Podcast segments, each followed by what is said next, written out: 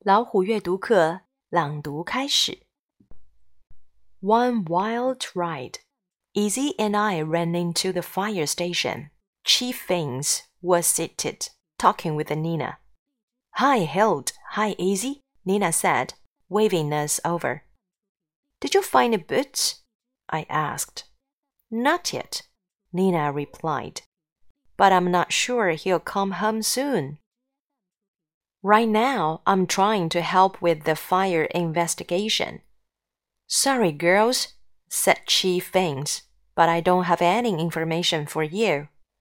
I grabbed a picture of Nina's antique store out of Izzy's hands and set it down in front of him. Well, we have some new information for you, I said, smiling. What's this? he asked, picking up the picture. We took it last week. Right after Nina hung up her new light, said Izzy. Chief Fins glanced at the picture, then looked up at us. I'm not trying to be rude, girls, but I don't have time for this right now. I held my magnifying glass over the right side of the roof in the picture. Do you have time for that? I said, pointing at the zoomed in area. Chief Fins jumped up out of his seat so quickly it made Archie yelp. Woof! Oh my! he exclaimed.